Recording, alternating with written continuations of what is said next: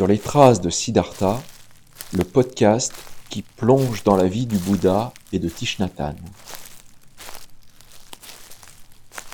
Bienvenue, je suis Pierre. Dans ce onzième épisode, Siddhartha joue de la flûte pendant qu'Anuruddha écoute. Yasodhara donne le jour à Raoula. Puis, dans un deuxième temps, nous découvrirons le témoignage généreux d'Olivier. Bon podcast La flûte au clair de lune.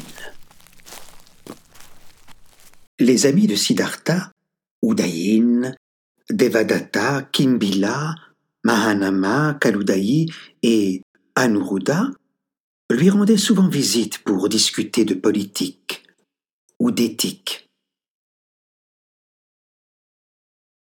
Il serait avec les sages Ananda et Nanda ses plus proches conseillers quand il régnerait ils ne commençaient jamais leur débat avant d'avoir vidé plusieurs verres de vin. Cédant aux injonctions de ses amis, Siddhartha convoquait souvent les danseurs et musiciens royaux jusqu'à des heures tardives.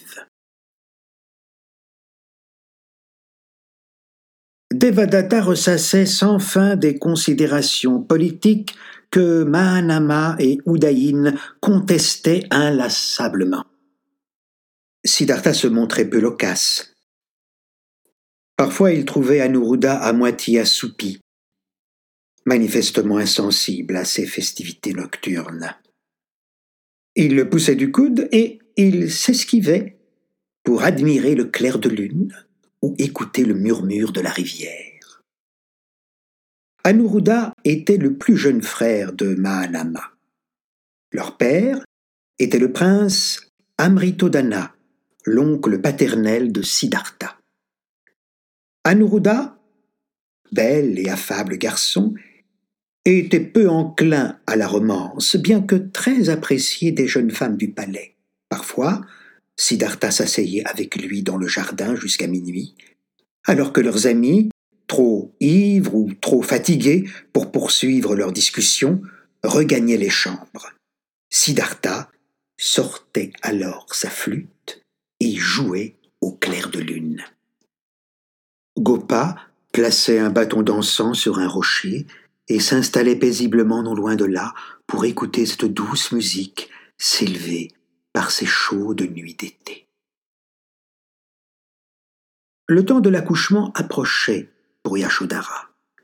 La reine Pamita dispensa sa fille de revenir à la maison pour accoucher, car elle vivait alors elle-même à Kapilavatu.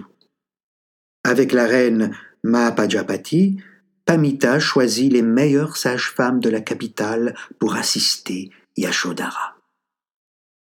Le jour des premières contractions, les deux reines étaient présentes.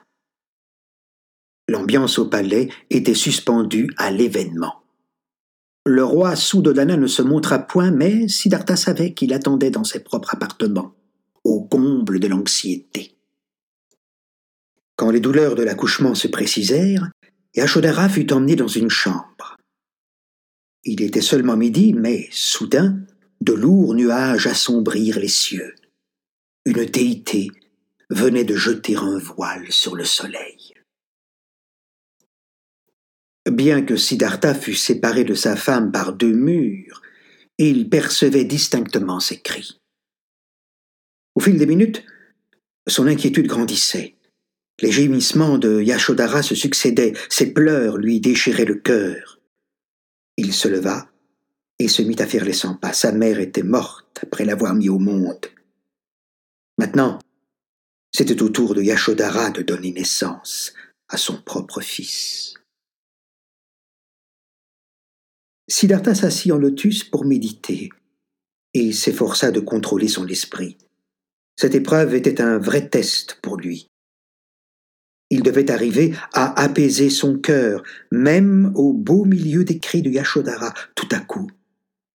L'image d'un nouveau-né s'imposa dans son esprit, la vision de son propre enfant.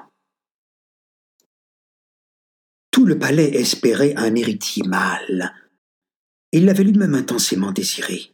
Maintenant, il comprenait la véritable importance d'une naissance.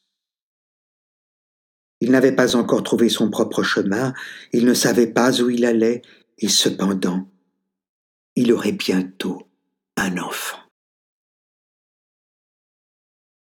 N'était-ce pas malheureux pour celui-ci? Les gémissements de Yashodhara s'arrêtèrent brusquement. Assourdi par les battements de son cœur, Siddhartha se concentra à nouveau sur sa respiration afin de retrouver son calme. C'est alors que des cris déchirèrent le silence. Le bébé était né. Siddhartha essuya la sueur qui perlait sur son front. La reine Gotami ouvrit la porte à son sourire et il comprit que Yashodhara était saine et sauve. La reine déclara, radieuse, Gopa a donné le jour à un garçon. Siddhartha regarda sa mère avec gratitude. Je l'appellerai Raoula. Dans l'après-midi, Siddhartha alla rendre visite à sa femme et à son fils. Yashodhara le fixa, les yeux débordants d'amour, l'enfant couché à côté d'elle. Siddhartha ne distinguait que son petit visage rond. Il se tourna silencieusement vers Yashodhara. Comprenant sa requête, elle l'autorisa à prendre le bébé dans ses bras. Il le souleva sous le regard attentionné de Yashodhara. Siddhartha se sentait transporté de bonheur, mais son cœur était oppressé, comme serré par une main ferme. Yashodhara se reposa plusieurs jours. La reine Gotami prit les choses en main, de la préparation de plats spéciaux à l'entretien du feu, pour que la mère et son enfant n'aient pas froid. Un jour, alors qu'il tenait le nouveau-né dans ses bras, Siddhartha s'émerveilla de la fragilité et de la valeur inestimable de la vie humaine, se remémorant les funérailles de ce pauvre enfant de quatre ans, auquel ils avaient assisté quelque temps auparavant. Il revoyait le corps étendu sur le lit mortuaire, toute manifestation de vie l'avait quitté, et la peau de l'enfant était couleur de cire. Il n'était plus qu'un assemblage d'os et de chair.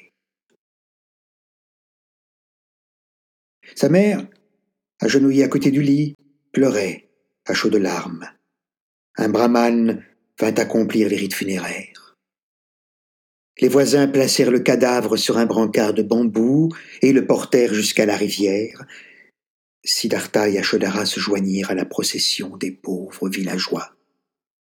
Un modeste bûcher funéraire avait été dressé sur la rive.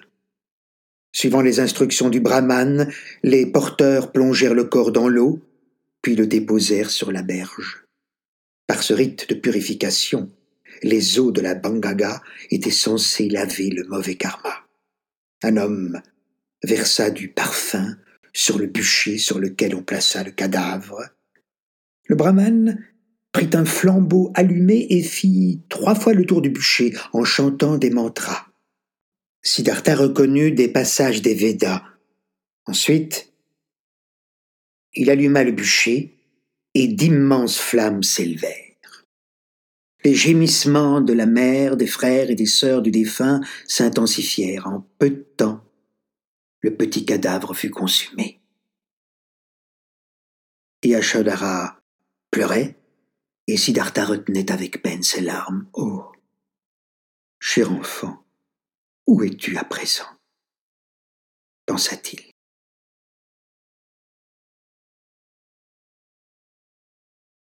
Siddhartha tendit Raoula à sa femme et sortit.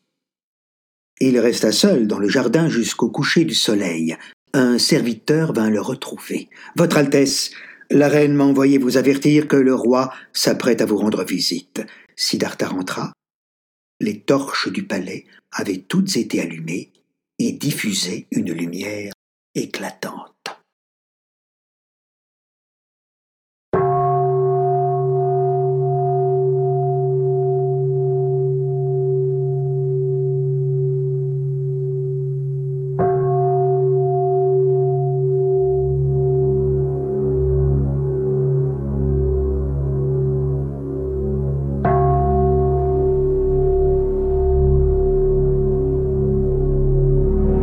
Bienvenue sur les traces de taille et aujourd'hui nous sommes avec Olivier. Alors Olivier, est-ce que tu peux te présenter et puis nous dire quel est ton souvenir de taille? Voilà, merci de, cette euh, interview. Donc voilà, je m'appelle Olivier et actuellement euh, j'ai la chance d'être dans un regroupement de, de sangas alsaciennes hein, au niveau de Strasbourg. Ça s'appelle le cœur des sangas d'Alsace. J'ai connu Taille, on a, disons qu'on a débuté en 98 et c'était un moment un peu spécial parce qu'on revenait d'un centre zen. Et un peu grâce à ma femme, elle m'a dit tiens, on avait vu ça sur euh, YouTube, on avait vu une émission sur les couples dans un village qui s'appelait les Pruniers. Et ça nous avait vraiment emballé. Et on est venu donc aux Pruniers. Et là, on a rencontré donc Taille. Il est arrivé, euh, je me souviens toujours, quand il arrive, c'était la première fois que je le voyais, je voyais cet homme marcher euh, doucement avec s'installe, et puis d'un seul coup, tout le monde se lève. C'était assez magique. Hein. Ce qui était étonnant, c'est que son enseignement, là, quand j'ai entendu son enseignement, je dis, mais purée, c'est un enseignement, il était simple, il rigolait. Et mon meilleur, enfin, mon premier grand souvenir, vraiment, où il m'a vraiment frappé, c'est quand il a commencé à parler de... Il y avait les enfants, vous savez, c'était le, mois d'août, donc il y avait encore tout un groupe d'enfants. Et là, il leur parle de la mort. Pour moi, j'ai dit, mais c'est incroyable. Parler de la mort à des enfants qui ont quoi Qu'entre 6, 8, 10 ans. Et il a fait donc son enseignement avec les bougies. D'ailleurs, c'est un enseignement que j'ai refait parce que j'ai trouvé ça extraordinaire. Les enfants étaient complètement dedans. Et ils nous ont scotché parce que c'est eux qui répondaient à, des questions que nous, on disait, bah, on pouvait même pas, pas, pas répondre, disons vraiment. Mais c'était vraiment quelque chose d'incroyable. Il arrivait vraiment à, inculquer cette, cette lumière qu'il avait. C'était vraiment incroyable. Ça, c'était mes premiers, premiers vraiment souvenirs. Les autres souvenirs, parce que comme on a mis souvent, c'est les marches méditatives. Quand il marchait, quand, moi je le regardais marcher au début, ah, on était là, mais on avait du mal à marcher lentement, hein, C'était pas évident. Qu'est-ce que c'est Qu'est-ce que c'est? Et petit à petit, quand on le voyait, mais avec une simplicité, il marchait tranquille, il s'arrêtait, il s'asseyait, il nous regardait, il nous souriait. Vraiment, c'était, c'était des moments qui étaient, qu'on prenait, puis on disait bon, c'est bon. Et petit à petit, hein, j'ai, je suis rentré un petit peu dans le, dans son enseignement et il est vraiment, euh, comment dire, je peux pas dire, j'ai pas compris, hein, c'est pas vrai, ce serait vraiment une prétention de ma part, mais, mais taille, quand il nous disait toujours, ressentez les choses, moi je suis pas là pour vous donner, hein, je, vous, dis ce que j'ai fait, je vous dis ce qu'il faut, voilà, et vous, vous prenez. Et il avait une simplicité incroyable. Ah, je vais vous raconter une petite anecdote. On était une fois, j'étais tout seul d'ailleurs au village du Haut, on était avec un groupe, on discutait, puis il y avait un qui avait un violon. Et on était dans un, à l'époque, on couchait pas comme maintenant, dans, des, on couchait dans des petites maisons. Et on avait une petite maison en bois, il y était plusieurs. il y en avait une juste à côté. Et lui, il nous dit, écoutez, euh, continuez un peu à parler, si vous voulez, moi je vais à côté. Bah, il dit, ouais, comme ça, nous, on peut t'entendre. Alors il va à côté, alors on le voit, puis il s'installe, puis il commence à jouer, puis nous, on l'écoute. Et puis, euh, il y a un moment, il s'arrête, et puis il continue après. Et après, il revient tout tremblant. Il dit, qu'est-ce qui t'arrive? Ben, Il dit, écoutez, voilà. Alors, j'étais assis, j'étais en train de jouer du violon, comme ça, puis j'avais l'impression qu'elle était vide, cette maison, cette petite maison de, bois, là. Et, d'un seul coup, j'ai senti une présence. Et, du coup, bah, je me suis arrêté. Et puis, j'ai senti, il m'a mis une main sur l'épaule. Alors, j'ai tourné la tête, c'était taille. C'était Tishnatan. J'ai dit, mais continuez, c'est beau je voudrais encore vous entendre. Alors lui, tout tremblant, il dit, bah ouais, merci mère. Puis il a continué à jouer comme ça. Mais il était complètement... Euh, puis après, il s'est laissé aller, il a lâché, et il a joué. Et nous, on était à côté, on entendait. quand il est revenu, il nous a raconté cette anecdote. Et c'est là, il me suis dit, purée, c'est quand même quelque chose d'incroyable, cette simplicité. Hein.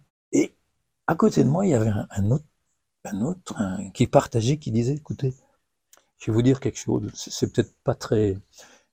C'est pas un jugement que je vais porter.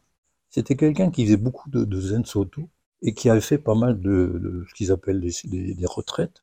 Il dit, écoutez, il y a quand même quelque chose que je vais vous dire, c'est que moi, quand j'ai vu marcher euh, Tishnatan, je me suis dit quand même, c'est quand même un maître parce qu'il a quand même une aura qu'on n'arrive pas à trouver, que, que j'ai pas encore trouvé. C'est ça qui était étonnant, c'est que même quand on était dans la salle, on pouvait fermer les yeux.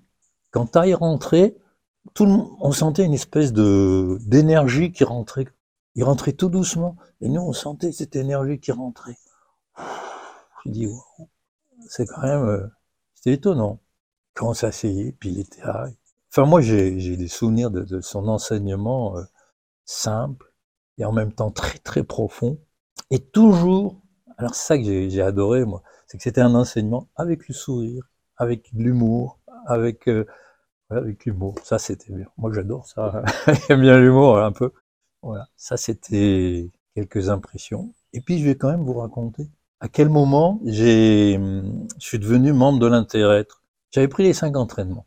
Les cinq entraînements, c'est pas, c'est pas des commandements, c'est vraiment un, comme dit Taille, un art de vivre. Ce sont des directions à apprendre et c'est quelque chose, quand on les lit, ça nous aide. Et finalement, on n'a aucune culpabilité s'il y a quelque chose qu'on n'a pas respecté. Hein. C'est simplement vraiment pour des lignes, hein, des lignes directrices sans que ce soit des lignes figées. C'est vraiment des lignes sous, comme dit Taille. Vous entraînez. Hein. Puis ma foi, euh, le, seul, la seule personne qui peut vous juger, c'est vous-même. Personne d'autre. Et c'est ça qui m'avait, disons, un peu, ouais, ça m'avait beauté parce que je me dis, tiens, c'est bien. Comme j'avais été éclaireur, j'avais pris les lois de l'éclaireur, ça, me dit, tiens, ça fait. Donc, voilà, j'avais pris les, les cinq entraînements. Et puis après, comme on a, voilà, pendant avec, euh, avec ma femme, on a, on avait créé une sangha assez rapidement. Donc, euh, avec les enseignements, machin, tout ça. Et puis, on avait des regroupements, on, organisait beaucoup de choses. Et on est au prunier. Lors d'un, bon, on avait fait, euh, lors de, ah bah, c'était une retraite des enseignants. Et Taï avait eu son premier AVC. Et théoriquement, il devait même pas, on devait pas le voir. Et là, et là, c'est, j'ai encore un peu d'émotion parce que, et là, on nous dit, vous avez une surprise. Et je me souviens toujours, il arrive en fauteuil, il arrive sur le côté comme ça, puis il nous fait salut. Et je sais pas si vous avez suivi, mais sur YouTube, vous pouvez retrouver cette, cette petite euh, introduction qu'il a fait à, cette retraite des, des enseignants. Je ne pourrais plus vous dire la date parce que, mais c'est pas ce moment-là. Une fois qu'il avait terminé, que le, que l'enseignement était terminé, il y a un moment, je me suis dit bon, je vais quand même aller euh, rapidement aux toilettes. Je vais aux toilettes et en revenant, je tombe sur Taille avec sur sa chaise. Il me voit, il me sourit. Alors moi, euh, intimidé, il dit bonjour maître, merci de votre enseignement. Et il me regarde il dit allez salut collègue, allez c'est maintenant. Et il m'a salué et il a continué. Je suis resté comme ça, euh, j'allais dire comme de ronflant. Je dis mais maintenant j'ai compris. Il faut vraiment que que j'essaye d'être dans sa continuation et c'est un peu euh, en étant membre de l'intérêt qu'on pourra que j'essaierai de, continuer cette, cet enseignement vraiment euh, disons simple, doux. Mais c'est vraiment ce que j'aime bien justement, c'est que dans cette euh, dans ce qu'il nous enseignait, c'est que finalement il avait un bouddhisme un peu universel. Il faisait pas de, de, de parallèle avec les autres. Il y avait un mélange. hein, il parlait même de Jésus, il parlait de beaucoup de choses et ça et ça c'est ça qui m'a qui m'a vraiment vraiment euh, touché et dire voilà c'est vraiment quelqu'un de d'universel. J'ai un peu d'émotion mais c'est tu peux, tu peux la laisser s'exprimer, tu as le droit de, de, pleurer, on est... Et là, quand je vois la pluie, je me souviens toujours de cette image merveilleuse que nous disait toujours Taille quand il buvait son thé. Il prenait ça et puis il dit, regardez, je vois la pluie qui vient des nuages, et qui vient d'en monter, et qui se mélange, et je bois. Vous voyez, c'est la pluie, c'est tout l'univers entier dans, dans, cette, dans cette tasse de thé. Ça aussi, c'était quelque chose qui était au début, qui n'était pas évident, de, de, de, sentir cette espèce d'universalité. Voilà, j'en aurais, je pourrais encore en dire, mais c'est déjà pas mal. À un moment, tu as parlé, tu as dit j'aimais bien son humour à taille.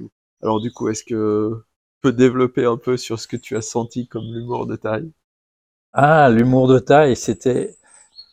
Ce que j'aimais bien, c'est qu'il faisait beaucoup de parallèles avec beaucoup de choses et et de temps en temps, par exemple, euh, Il dit, ben voilà, vous avez la joie de vivre et tout. Et puis, puis à un moment, il dit, mais, en France, vous avez de la chance. Il dit, vous avez des, un poète là qui chante, euh, il y a de la joie. Ben alors et vous, oui, hein faut en continuer, allez-y. C'était ces petites, temps en temps, euh, ces petits euh, moments magiques. Et c'est pareil quand il nous disait, bah, mais vous savez, quand, quand vous avez une idée, quelque chose qui, qui va pas bien et que vous arrivez du mal, mais regardez, quand vous avez actuellement, là, vous avez de la musique, elle vous plaît pas, qu'est-ce que vous faites? Bah, Vous la sortez, vous changez de disque, vous changez de plage. Eh ben, faites pareil. Changez de disque. C'était tous des petits trucs comme ça, quoi. oh, il y avait, d'autres moments, et j'ai pas, pas tout retenu parce que c'est, c'est tous ces petites, euh, ces petites euh, pointes comme ça, très très sympa, très. Ah puis il y avait une anecdote aussi qui était pas mal. Ça je vous raconte parce que c'est vraiment pour montrer un peu la simplicité. vous savez que de temps en temps, Taille faisait ce qu'on appelait des questions-réponses. Et donc il y a quelqu'un qui vient s'asseoir à côté de Taille, puis la personne était là. Euh, Taille lui demande euh, qu'est-ce que vous avez? C'est maître, euh, j'ai peur là, je me sens pas. Et Taille la regarde et dit mais vous savez, moi aussi j'ai peur. Hein. Faut pas croire. Hein. C'est pas évident de répondre à toutes vos questions. Et j'ai peur aussi. Et du coup, la dame, elle a, elle a rigolé. Et du coup, elle a posé sa question. Ouais, c'était ça, justement, de pour, Euh, il avait une psychologie humaine qui était, qui était assez exceptionnelle. Il sentait les choses, il sentait les personnes. C'est ça qui était formidable. Moi, je peux le remercier parce que son art de vivre m'a permis quand même de d'évoluer, changer un peu et de m'ouvrir un peu à tout ce monde-là. Là, je peux que le remercier. Nous sommes au Hameau Nouveau au mois de octobre 2023 et euh, nous sommes sous la Grande Cloche. Enfin, pas tout à fait sous la Grande Cloche, à côté de la Grande Cloche. Pourquoi tu as choisi ce lieu, Olivier? Eh bien, nous découvrirons l'histoire de la Grande Cloche dans le prochain épisode.